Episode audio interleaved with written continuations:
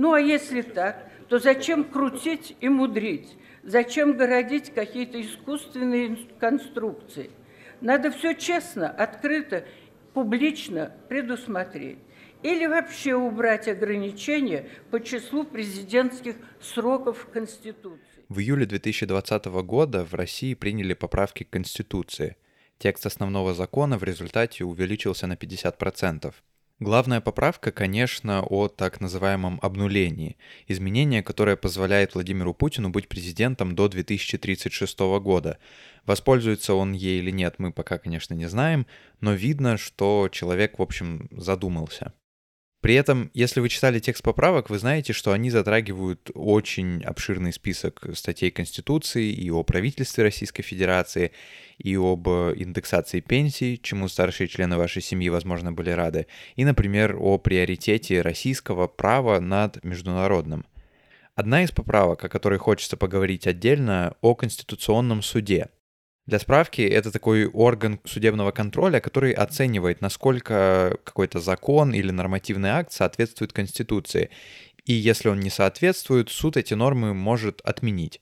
И поскольку у нас в стране есть и регионы, и края, и республики, там тоже существуют конституционные суды, которые отдельно защищают закон и жителей этих субъектов. При этом известно, что Конституционный суд, вообще весь, в последние годы, как и другая судебная власть, очень зависел от власти исполнительной и выполнял такую условную, что ли, роль, и был, надо сказать, таким спящим институтом, который ничего особенно не делал. Согласитесь, сложно представить, что какой-то законопроект, например, предложенный президентом, могли счесть противоречащим Конституции и не принять его. Но до определенного времени Конституционный суд именно как институт э, оставался таким важным и более-менее самостоятельным. На него хотя бы могли ссылаться и говорить, вот смотрите, у нас есть такой суд, который защищает основной закон страны. Это такая как будто бы, что ли, статусная вещь была. Но в последние годы и конституционные суды регионов, и в целом Федеральный конституционный суд как бы откатывались, становились все менее и менее независимыми, и позже это закрепилось непосредственно в поправках. Но почему так получилось? Почему Конституционный суд перестал быть независимым? И как эта история в очередной раз показывает, что Россия из федерации с разнообразием, непохожестью, судами в республиках и регионах, муниципальной властью превращается в фактически унитарное государство с одним центром, где решается вообще все? Как этот спящий институт ненадолго проснулся и какую роль во всем этом играет самый маленький субъект Российской Федерации? Это подкаст Макридина, меня зовут Иван. Сегодня поговорим о спящем институте.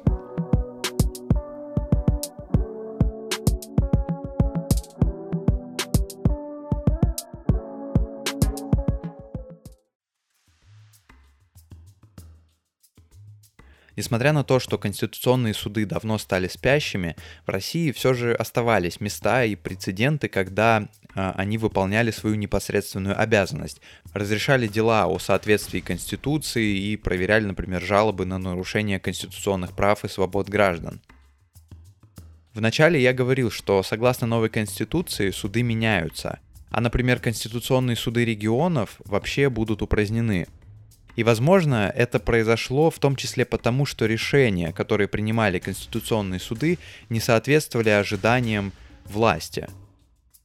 Ситуация, когда Конституционный суд субъекта Российской Федерации принял решение, которое можно охарактеризовать как неудобное, случилась в Ингушетии – и по убеждению многих политологов, именно территориальный спор между Чечней и Ингушетией стал причиной, почему за конституционные суды и региональный, и федеральный взялись. Но что это за спор и какую роль в нем вообще играет Конституционный суд? Для того, чтобы в этом разобраться, я поехал в Ингушетию.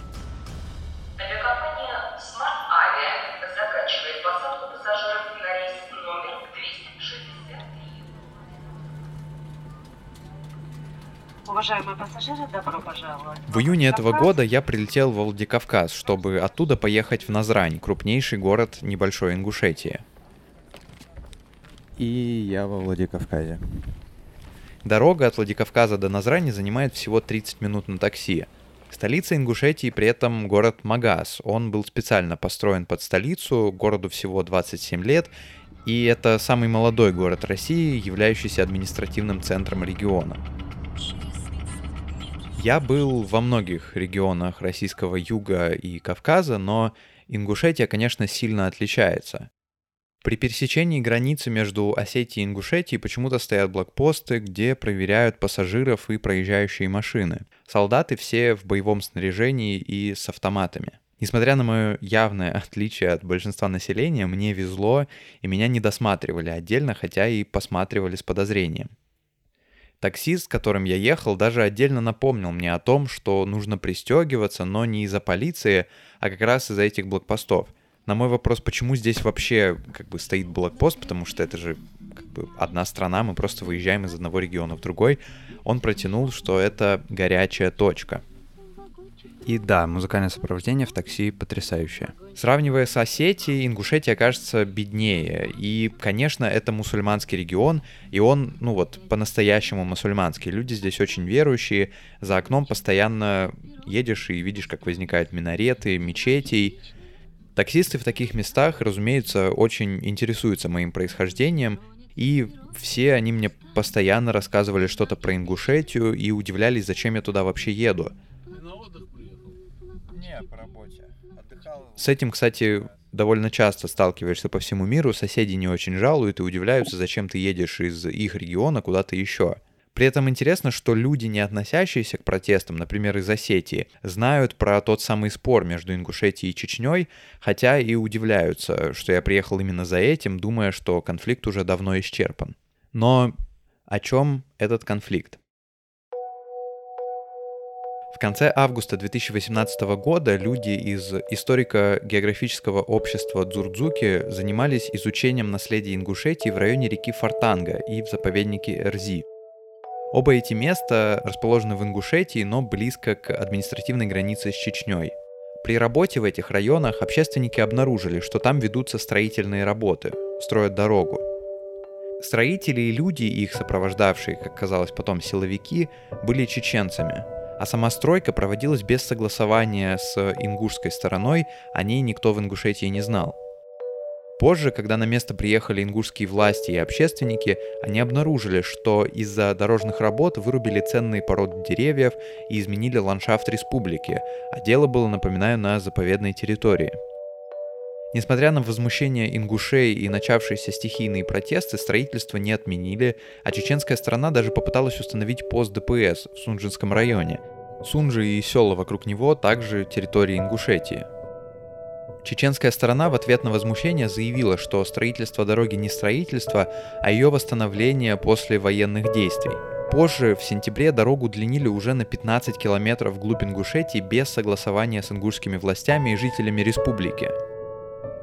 Это вызвало возмущение простых ингушей, потому что, и это, как мне кажется, очень важный факт во всей этой истории, Ингушетия самый маленький субъект Российской Федерации. Более того, жители помнят и о других территориальных конфликтах, например, Северной Осетии в 1992 году, в год образования Республики Ингушетия. Простые жители были также недовольны тем, что власти Ингушетии, например, в Магасе или Назране, молчали о происходящем. Это происходило в тот момент, когда глава Ингушетии Юнусбек Евкуров вступал в должность главы в очередной, третий раз – он занимал должность главы и президента, но разница здесь только в названии, с конца октября 2008 года. И как раз в момент вот этих событий, строительства дороги, возмущения э, простых ингушей, Евкурова переизбирают и назначают инаугурацию, а за день до этого встречу с депутатами Народного собрания Ингушетии. И вышла информация, и как раз накануне... Это Биял Евлоев, депутат Народного собрания Ингушетии. Я услышал ну, обычно в парламенте обычно протокольные вопросы задают, протокольные ответы, протокольные вопросы. И я задал, как потом выяснилось, не протокольный вопрос, что не понравилось им. Я задал главе республики. Вы в курсе, что там дорога уже вышла оттуда вот такая ситуация. Он публично, абсолютно не стесняясь ни перед кем, публично соврал. Соврал, сказал, что там ничего не происходит, это все ерунда сплетни, что там идет контртеррористическая какая-то операция и задействованный силовой блок, силовой структуры. Но 26 сентября 2018 года, спустя несколько недель после инаугурации, глава Ингушетии Евкуров встречается с главой Чечни Рамзаном Кадыровым. И на встрече они подписывают соглашение об установлении границы между Ингушетией и Чечней. По этому соглашению происходит обмен пахотными землями между надтеречным районом Чечни и Малгакбекским районом Ингушетии. И власти в этот момент настаивают, что обмен этими территориями между республиками равноценный. При этом все это время ни депутаты парламента Ингушетии, ни жители не знают о том, что такое соглашение существует и даже уже подписано. И вот тут вот... э, Здесь Биял Евлоев о том, когда депутаты все-таки увидели и Дали соглашение. нам три дня для, ратификации этого соглашения, чтобы принять закон. И появляется соглашение, мы даже наглядного материала нету, карт нету, ничего нету. Текст соглашения и маленькая карта на А4 листе. Абсолютно не, не разберешь, что там, как там, какая граница, где проходит. Ну и вот дали нам три дня, мы по- по- попросили сначала, все без конфликта было, мы попросили времени, попросили, чтобы рабочая группа занялась, чтобы рабочая группа объяснила парламенту, но Евлоев на тот момент был председателем земельного комитета в парламенте Ингушетии. они нашли откуда-то вот эти вот арстоевцев, несколько человек, которые уже заранее были куплены. И, короче, прислали их объяснить нам, что это территория их, что там ничего не меняется, что как было, так и остается, метр-метр, квадрат-квадрат, ну, пытались навязать на все это. А потом уже, когда специалисты подключились, выясняется, После оценки этого соглашения об обмене землями, независимые картографы и эксперты пришли к выводу, что Чечне переходит около 26 тысяч гектаров ингушской земли, а Ингушетии от Чечни переходит всего 1000 гектаров. То есть самый маленький субъект страны теряет еще больше своей земли, поэтому, как мне кажется, собственно, понятно, почему жители так болезненно отреагировали на решение об установлении новых границ. Жители Ингушетии ожидаемо заявили, что установление границ, вот этот обмен, неравноценный, и вышли на протесты. Не передадим. Вот главный лозунг непрекращающихся митингов в Ингушетии. Жители республики протестуют против передачи земель соседней Чечне. При этом в этот же момент власти Ингушетии, Чечни и представители Северокавказского федерального округа провели в Магасе в Ингушетии заседание, где все так же говорили, что установление границ равноценное и вообще правильно, что они это сделали, разрешили давние какие-то непонятки с границей. Про это заседание, например, депутаты парламента ингушского также ничего не знали. Значит, э, вот мы, депутат, допустим, я, э, вот честно говоря, даже в день подписания вот этого соглашения, я не знал, что оно подписывает. Понимаете? Я находился дома, ну, на другой работе. Это говорит Э, Закри. Мамилов, депутат Народного собрания. Я записывал это интервью в июне. К сожалению, в конце октября Закри Исаевич скончался от коронавируса. Потом мне начали поступать звонки. Что происходит в Магасе, там говорят что-то такое, э, войска туда подтянули, там митинг идет. В этот момент, когда шло заседание в Магасе, начался стихийный митинг против подписания соглашения. В город не только стянули Росгвардию, но и по сообщениям местных СМИ отключили интернет. Я, да, я звоню туда нашим коллегам, говорю, что там происходит в Магасе. Они, они тоже не в курсе, мне э, этот Зялмах говорит, они проводят там какое-то выездное заседание. Но потом все равно дошел, зашел слух, что идет э, процесс подписания. Я туда выехал. А, вот это все мероприятие, это проводилось абсолютно кулуарно. Даже мы, депутаты, не знали. Так в Ингушетии начались долгие протесты по защите своей земли. В марте 2019 года, через несколько месяцев после подписания соглашения, люди также продолжали выходить на улицы. В Магасе тогда прошел митинг, после которого более 30 человек были арестованы по обвинению в применении насилия к представителям власти. Их в итоге приговорили к срокам от 5 месяцев до 3,5 лет. Правозащитники и в России, и за рубежом признают осужденных в результате протестов политическими заключенными. Тем, кого власть посчитала лидерами протестов, предъявили обвинения в создании и участии в деятельности экстремистского сообщества, в организации насилия по отношению к представителям власти. И эти лидеры вообще уважаемые в республике люди, старейшины. Например, Малсагу Ужахову 69 лет, Ахмеду Барахоеву 67. Фигурантам громкого ингушского дела, это дело о протестах против новой границы с Чечней, сегодня вынесли приговоры. Кисловодский городской суд на выездном заседании в Ессентуках удовлетворил все запросы прокуратуры. Приговоры организаторам вынесли совсем недавно, 15 декабря 2021 года, и они получили от 7,5 до 9 лет колонии. Среди организаторов, точнее тех, кого власть считает организаторами, есть также одна девушка, Зарифа Саутиева. Это, это же та, которая ей дали в СИЗО, потом перевели в домашний арест, Да, и и потом потом опять, опять да, стала, да, да, да. да. Вот Она- недавно, она да? Примечательно, что Да. до ареста Зарифа Саутиева работала заместителем директора мемориального комплекса жертвам репрессий. Комплекс расположен в Назране, и главная достопримечательность там памятник 9 башен в виде таких горских башен, знаменитых ингушских, которые можно повсюду там встретить. И они как бы совмещены вместе и отражают историю народа Ингушетии. Красиво, да. Ну, конечно, башня... Туда можно поближе подойти? Да, конечно.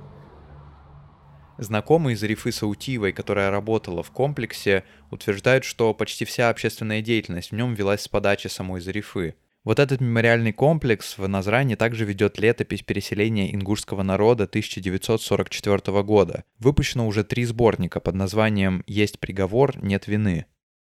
Исторические параллели, конечно, опасное занятие, но как минимум тут вот очень уж говорящее название и сравнение напрашивается. Кстати сказать, в этом выпуске много разной информации, поэтому я на Патреоне у себя собрал такой как бы контекст выпуска. Он в свободном доступе, поэтому переходите по ссылке в описании и как бы, если захотите еще что-то почитать по этой теме, а, и по Ингушетии, и по конституционным судам, вот э, на Патреоне собрал для вас всякие разные ссылки, информацию и так далее. Если вы бывали в южных регионах нашей страны, вы, наверное, замечали, что к власти многие там относятся с уважением. Власть там получает больше, что ли, такого безусловного одобрения. Оппозицию митинги там не любят, это воспринимается как раскачивание лодки или происки Запада, метафору можете сами выбрать. И вот Ингушетия та же, она расположена рядом с Чечней, где, как известно, рейтинг одобрения власти особенно зашкаливает. За поправки к Конституцию, например, там проголосовало 97,9% населения. На самом деле народ вышел, да, он проголосовал. Это не написанные картины, да, мы этим не занимаемся, да, потому что... Но в Ингушетии что-то как будто пошло не так. Нет, проценты проголосовавших за партию власти Путина и поправки здесь редко опускаются ниже 80%, но официальной статистике, как известно, не всегда можно доверять. Но просто в Ингушетии, когда случилась история с передачей территории Чечне, против соглашения выступали и простые люди, что для них не свойственно, и люди из самой власти. Вот, например, взять депутатов Народного собрания, которых вы уже слышали. Оба эти депутата, с которыми я общался, были членами партии «Единая Россия», при этом они с самого начала последовательно выступали против установления границ и были на стороне митингующих. После интервью с ними, когда я возвращался домой, я думал, как такое возможно?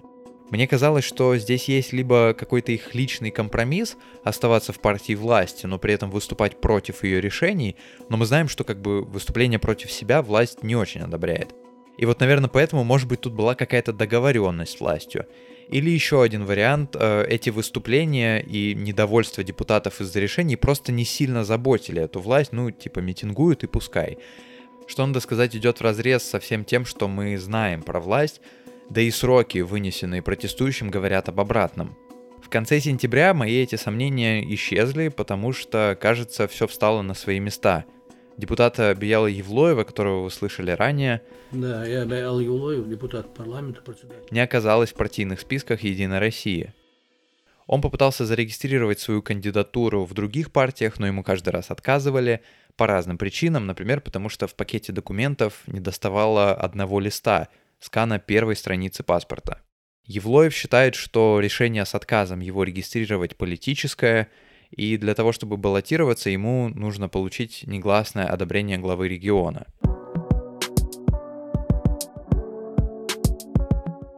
Люди в Ингушетии долго после подписания соглашения продолжали выходить на улицы, несмотря на сроки, на задержание, на аресты и на то, что еще несколько лет назад вряд ли можно было представить, что такое массовое протестное движение зародится в Ингушетии.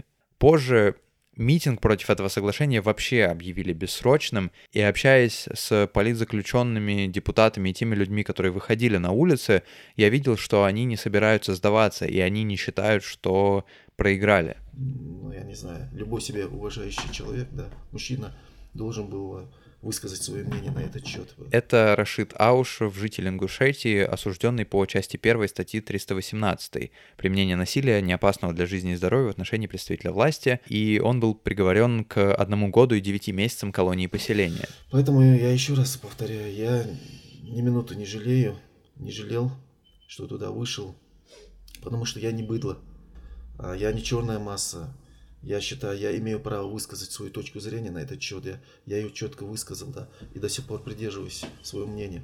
как и многие вот ре- ребята, которые со мной После сидели. встреч э, Да с этими только. людьми я думал, э, почему так?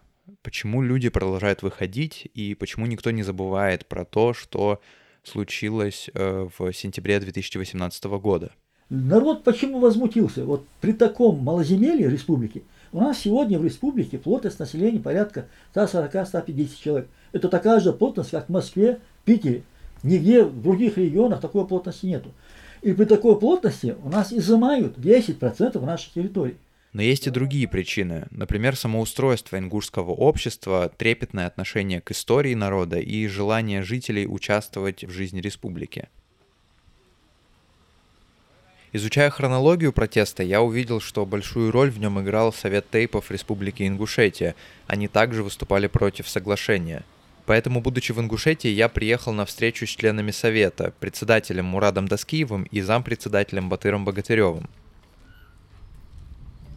Здравствуйте. Здравствуйте, здравствуйте. Иван, Мурат. очень приятно. Как ваши дела? На самом деле, это была моя первая встреча в Ингушетии, и даже несмотря на неприятный, что уж говорить, повод для встречи, я почувствовал на себе вот это кавказское гостеприимство. Поздоровавшись, мы сели в таком большом крытом внутреннем дворике э, большого краснокирпичного дома, который часто встречаются на российском юге, а женщины дома сразу начали подносить чай, лепешки и фрукты.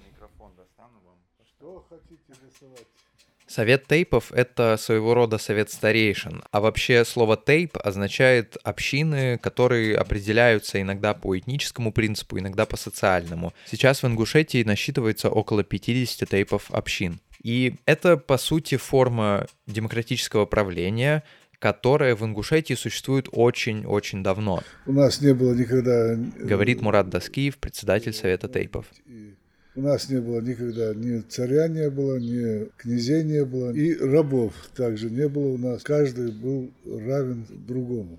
И руководили этим э, представители, старейшины, представители тепов, известные люди, известные каким? Известные своей мудростью, известные своей смелостью, известные своими боевыми успехами. Тейпы в Ингушетии, именно как такие общины, были всегда. Хотя, конечно, народ так или иначе отходил от давних традиций, просто ввиду вестернизации и всего такого. Но в 2014 году, чтобы возобновить традицию вот этого управления, в Ингушетии создали Совет Тейпов, и теперь это своего рода общественная организация. На заседаниях тейпов поднимаются разные вопросы, и, как правило, они борются за исполнение того, что и так предписано Конституцией республики и страны. Например, когда-то поднимали вопрос о социальном обеспечении сельских работников, учителей и медиков. Предполагалось, что учителя в селах будут получать дополнительную тысячу рублей в месяц к окладу, а медицинские работники две тысячи рублей. И когда тейпы занимались вот такими вопросами, к ним э, никаких претензий на этом этапе не возникало. Но, как обычно бывает, до того момента, пока инициативы тейпов не касались политики. Какой-то момент Совет тейпов предложил проводить смешанные выборы главы и депутатов, возникло недопонимание, и тейпам сказали, что они вмешиваются в руководство республики. Доскиев говорит, что недоволен был и Евкуров, тогдашний глава Ингушетии. Здесь, мне кажется, надо выделить такой момент, чтобы отдельно рассказать о отношении ингушей к бывшему главе республики Юнусбеку Евкурову. Потому что многие относятся к нему с неодобрением. Тоталитарное руководство у него было. Он считал только, что он только знает Это Мурат Доскиев из Совета всех Тейпов. э, вопросах лучше всех, хотя ни о чем он не знал, кроме военного.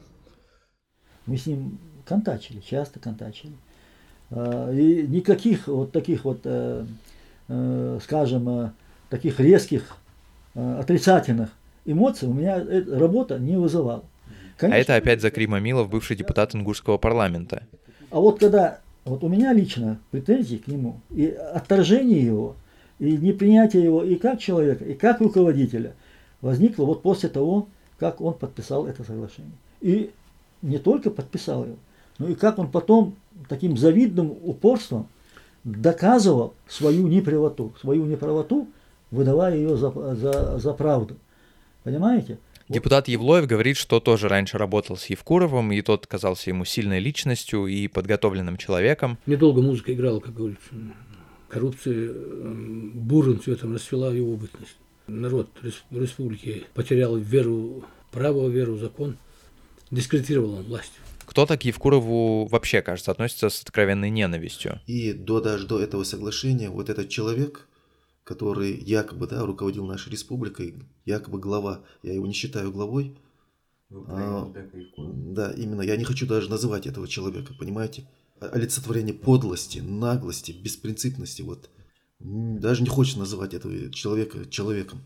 Вот настолько подлый человек – Возвращаясь к Совету Тейпов, ну, после того, как, по мнению власти, Совет Тейпов стал участвовать в политике, на организацию начали насылать проверки, проверять законность их действий. И уже после этого, в 2018 году, Совет Тейпов стал такой главной общественной организацией, которая выступала против соглашения о передаче границы Ингушетии и Чечни, а, и регулярно выступал там в защиту политзаключенных, например.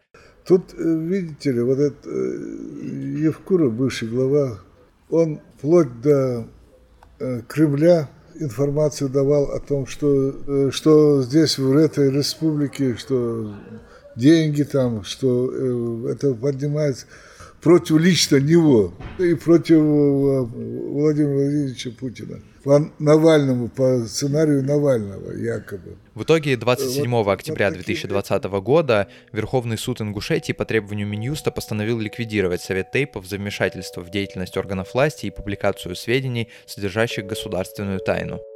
Бывшего главу Совета Тейпов, 69-летнего Малсага Ужахова, приговорили к 9 годам колонии. Его считают одним из лидеров ингушского протеста. А Мурада Даскиева, нынешнего главу Совета Тейпов, которого вы слышали, регулярно оштрафовывают по статьям КОАПа.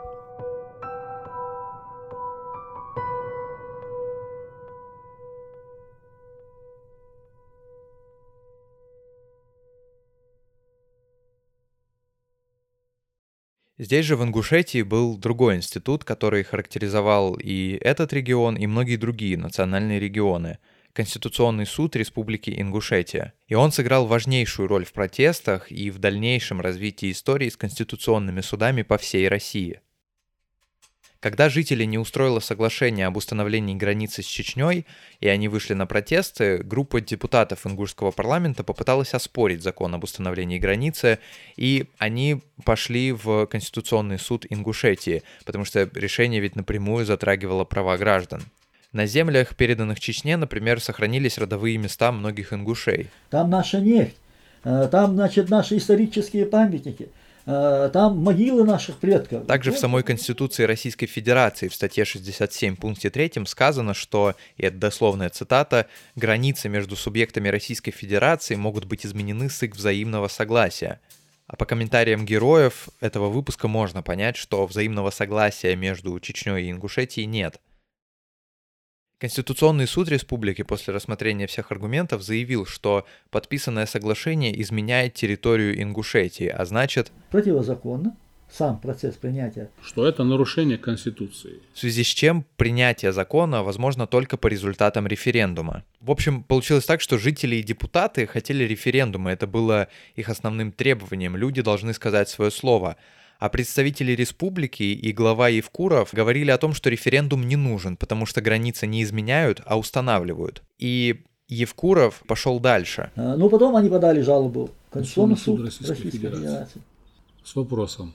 Соответствует ли это соглашение Конституции Российской Федерации? Слушается дело о проверке конституционности закона Республики Ингушетия об утверждении соглашения об установлении границы между Республикой Ингушетия и Чеченской Республики в связи с запросом главы Республики Ингушетия. И суд отвечает спустя неделю, что соглашение не противоречит Конституции Российской Федерации и референдум не нужен.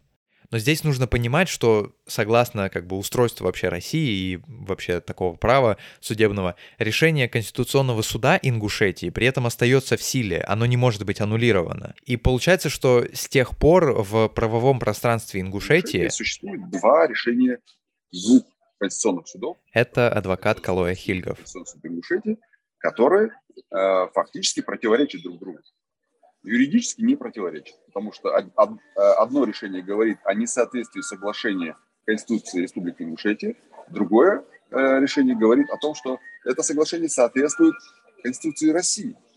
Э, и те люди, которые продолжают говорить, что э, соглашение не соответствует Конституции Ингушетии, им ничего нельзя сказать с юридической точки зрения. Они правы. Но в истории с Конституционным судом Ингушетии и с этим случаем мне непонятно одно. Почему инициатором установления границ, по которой соседней Чечне переходит намного больше территорий, стал сам Юнусбек Евкуров? Почему Евкуров не согласился с решением, которое, по сути, защищает территорию республики и людей, которые там живут и которые он управляет, и почему он сам пошел в Конституционный суд? То есть он сказал, нет, решение Ингуш... Ингушского Конституционного суда мне не нравится, я пойду дальше еще, чтобы доказать, что на самом деле нужно передать огромное количество территории Чечне. Почему он это сделал? Первый вариант — коррупцию, которую расцвела при Евкурове, возможно, использовали как шантаж. Ему сказали, видимо, видимо, мне кажется, сказали, что или, или, или твои коррупционные делишки, или соглашение подписывай. Второй вариант – давление сверху, из федерального центра. Поэтому, мне, конечно, мне кажется, что какое-то давление на федеральном уровне там было оказано. Я думаю, что Кадыров решил вопрос на самом верху по вот этой территории, а потом э, Евкурову была поставлена задача довести это до конца. Вот весь, вся процедура. Есть третий вариант. А, это соглашение было обменом на очередной губернаторский срок Евкурова, в который он вступил за некоторое время до подписания соглашения. Уважаемые жители республики, Хамсер мягкой. Впрочем, ему это не помогло, потому что в июне 2019 года Юнусбек Евкуров объявил о досрочной отставке. Я не слепой. Власть не затмила мне глаза. Давайте наберемся мужества сказать, что все мы сегодня разобщены. Каждый из нас стоит перед выбором. А личные интересы или интересы родной республики. Я принял решение обратиться к президенту Российской Федерации Владимиру Владимировичу Путину с просьбой о досрочном сложении с меня полномочий главы республики. Приняв это непростое... Этот выпуск я начинал с поправок в Конституцию. В них в том числе были поправки о конституционных судах всех уровней, и федеральном большом, и региональных, которые вот на местах, например, как в Ингушетии.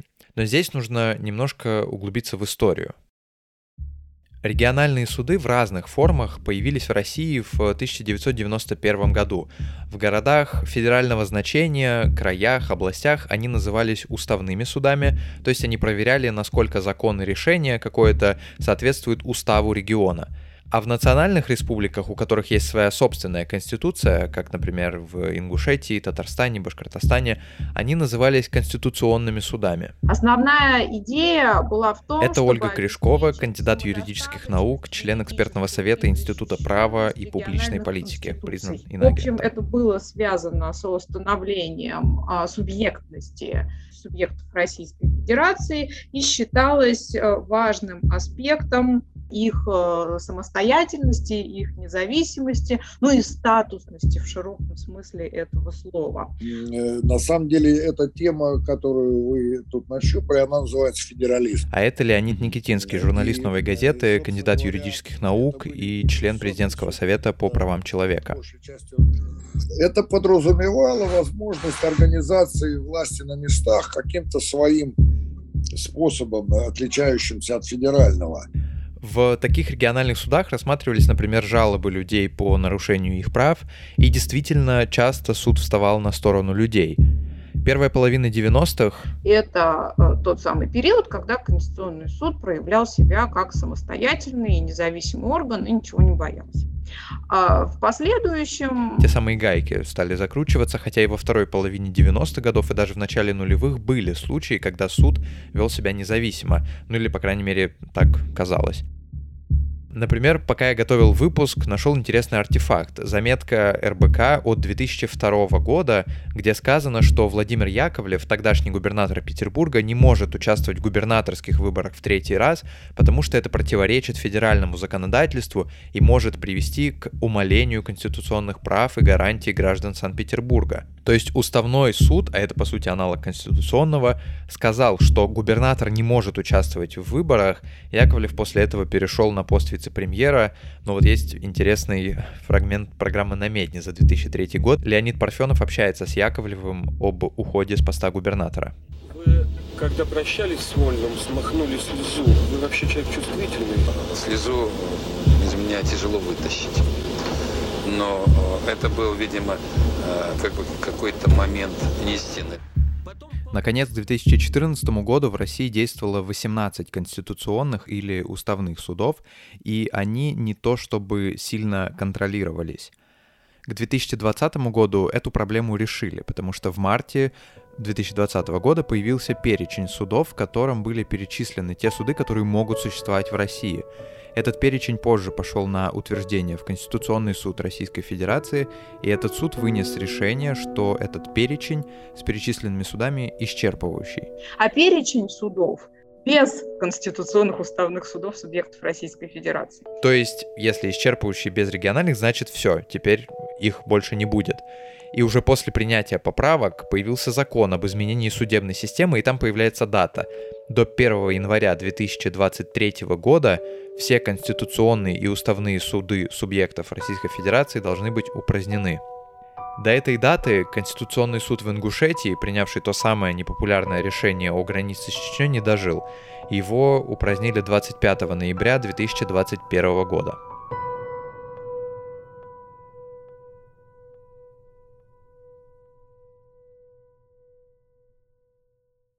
Но почему конституционные суды регионов вообще решили ликвидировать?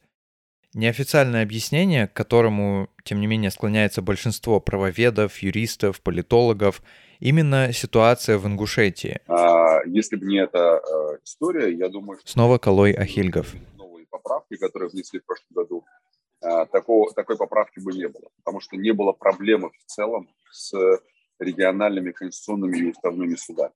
Если судьи, как в Ингушетии, условно, с точки зрения власти, выйдут из-под контроля, да, как это произошло в Ингушетии, то есть они проявили независимость э, от кого-либо, то это несет угрозу для власти федеральной в целом. Появилась информация о том, что в Ингушетии упраздняется уже по закону э, этот самый э, Конституционный суд. Э, яблоко раздора, по мнению многих. Но я солидарна с этим мнением, скажу, э, по ходу. Э, вот уже такой вот как бы, конституционный конфликт вышел на уровень федерального конституционного. Официальное объяснение звучит иначе. Но здесь то, что, допустим, да, Конституционный суд ликвидации подлежит или что, это совершенно не по этой причине. Сегодня объяснение этому есть.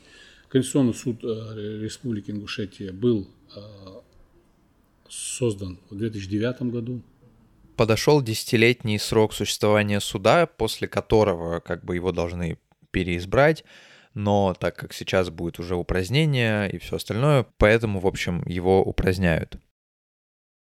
Есть еще один официальный аргумент.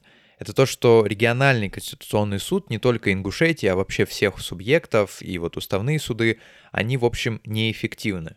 Например, за время существования Конституционного суда в Ингушетии он вынес 24 постановления. При этом на финансирование суда каждый год из бюджета республики уходит до 20 миллионов рублей – и, конечно, 24 постановления с 2009 года действительно мало похоже на эффективную работу. В целом же вообще как бы где-то суды выносят решений больше, где-то меньше, но не сказать, что их везде очень много.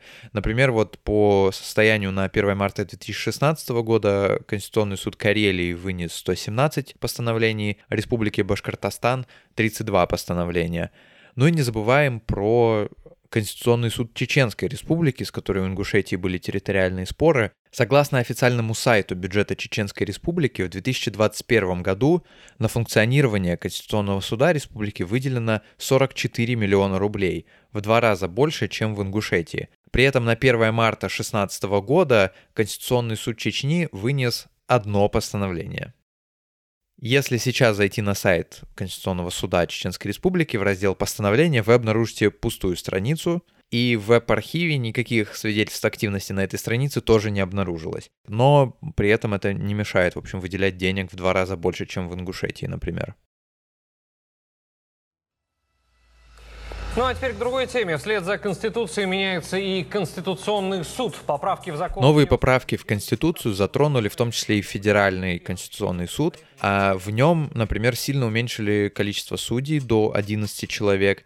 При этом суд теперь может принимать решения, если в нем участвует всего 6 судей. Также судьи назначаются по представлению президента, и также президент может предложить полномочия какого из судей нужно, например, прекратить простым людям, вам или мне, чтобы подать жалобу о нарушении своих прав, теперь нужно пройти все предыдущие инстанции и более того... Они могут не принимать некоторые жалобы под всякими процессуальными э, уловками. Э, то есть фактически они выбирают то, что они хотят рассматривать. А само российское право и законы теперь имеют больший вес, чем право международное.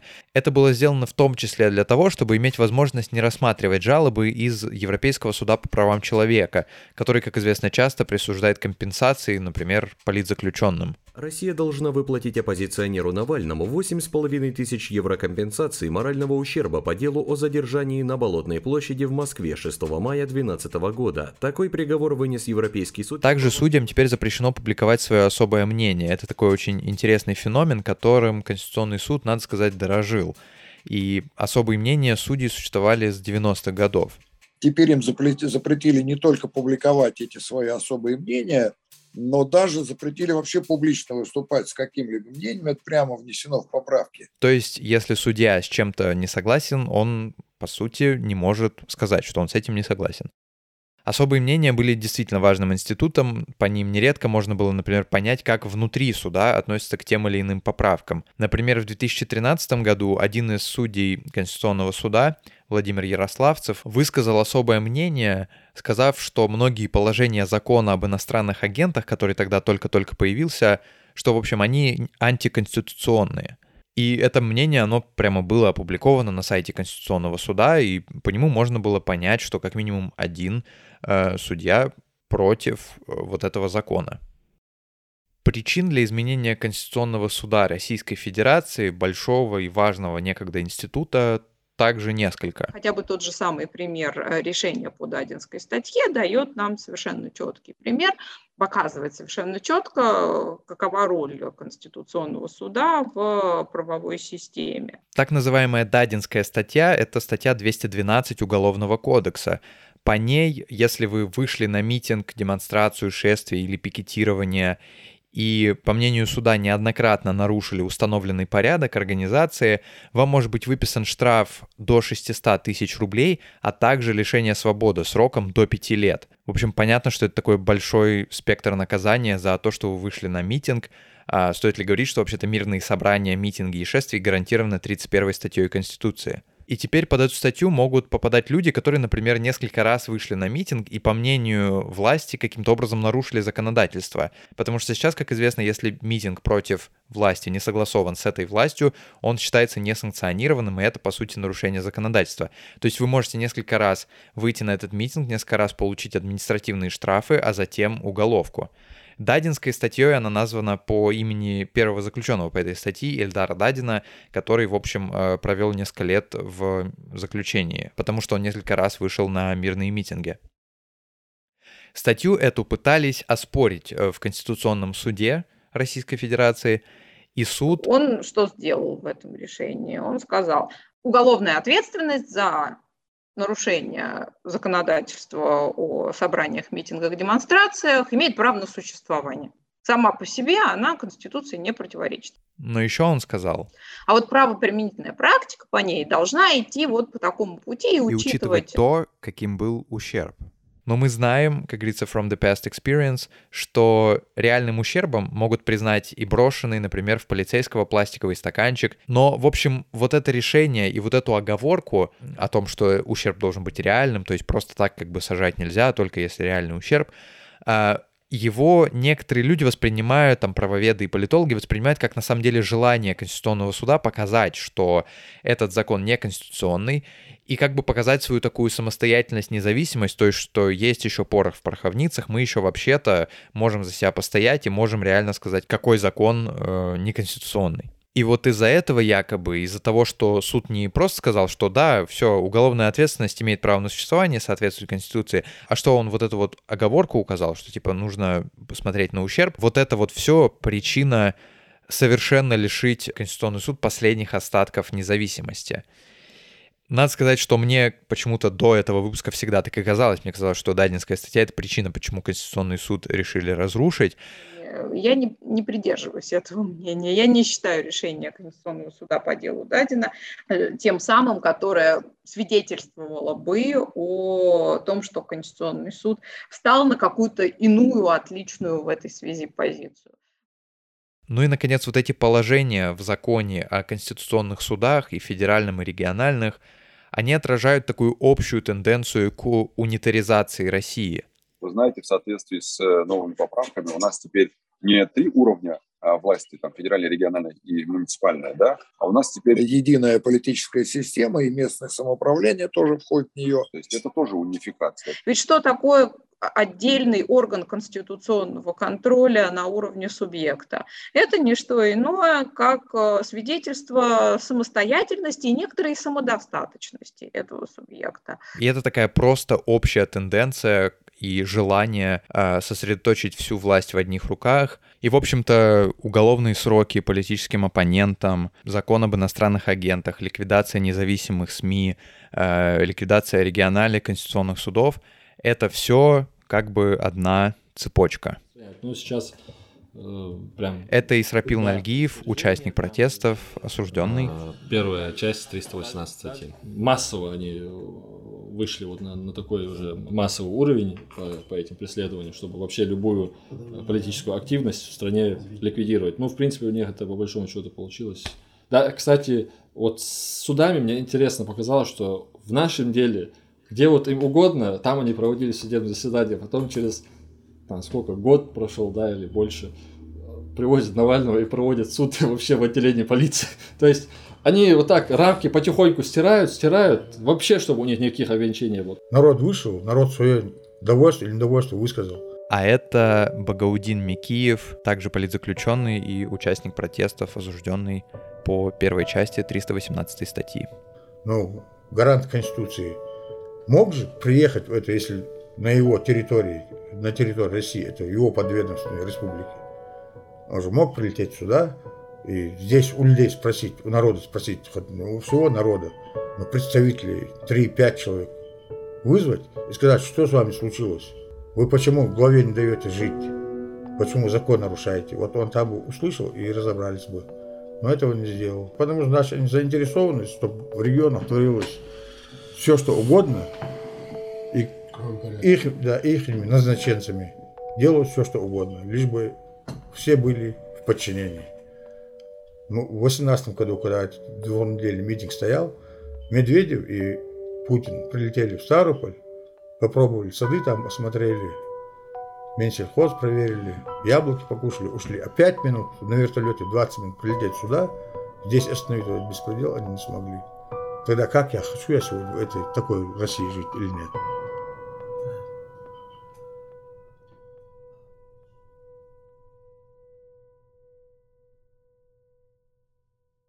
Одной стороны, кто-то скажет, что да, это еще один этап закручивания гаек и нежелание президента и системных политиков, да, чтобы судебная система оставалась хоть сколько-нибудь независимой, и что это все началось намного раньше. Кто-то говорит с начала правления Владимира Путина, кто-то говорит там с 2008 года, или когда там была Мюнхенская речь, кто-то говорит с 2014 года.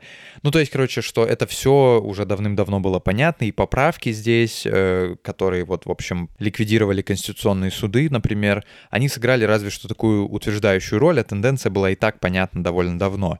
И при этом зачем говорить об этих поправках вообще, если они все были задуманы ради одной поправки, чтобы позволить нынешнему президенту править долго или, например, в случае его ухода с поста мирного быть в безопасности, например, там где-нибудь в Госсовете. а, или в Совбезе. С другой стороны, как мне кажется, важно говорить не только о громких и понятных многим вещах, например, об обнулении, но и вот о таких отдельных инициативах нынешнего руководства страны, чтобы вообще понимать, куда все идет и с какой скоростью. Спасибо, что слушали этот сложный выпуск. Напоминаю, что у меня есть Patreon, и на Патреоне в момент вот выхода вот этого выпуска также выйдет как бы такой контекст. Я просто соберу какие-то ссылки, которые, как мне кажется, важно прочесть, чтобы еще понять, э, э, в общем, всю эту историю про конституционные суды, про Ингушетию и так далее. Также, вообще-то, Patreon у меня есть для того, чтобы вы могли на него подписаться, и таким образом вы будете поддерживать меня и я смогу делать больше таких репортажей. Хочется поблагодарить экспертов этого выпуска. Отдельная благодарность Руслану Муцольгову и Магомеду Муцольгову за помощь в организации и подготовке этого выпуска. Подкаст есть на всех платформах, в Apple подкастах, Google подкастах, Spotify, Яндекс Музыка. Также не забывайте подписываться на меня а, в Фейсбуке и Инстаграме, ссылки все есть в описании. Ссылки на экспертов, на контекст этого выпуска и на платформы, которые дают вам возможность меня, например, поддержать, также в описании этого эпизода. Спасибо, что дослушали выпуск до конца и до следующего выпуска.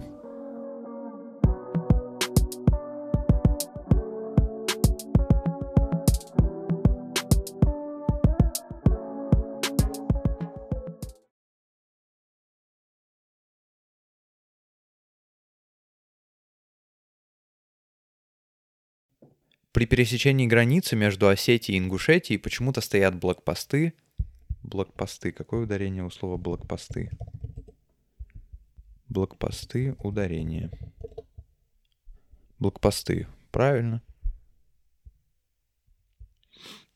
Я не слепой, власть не затмила мне глаза.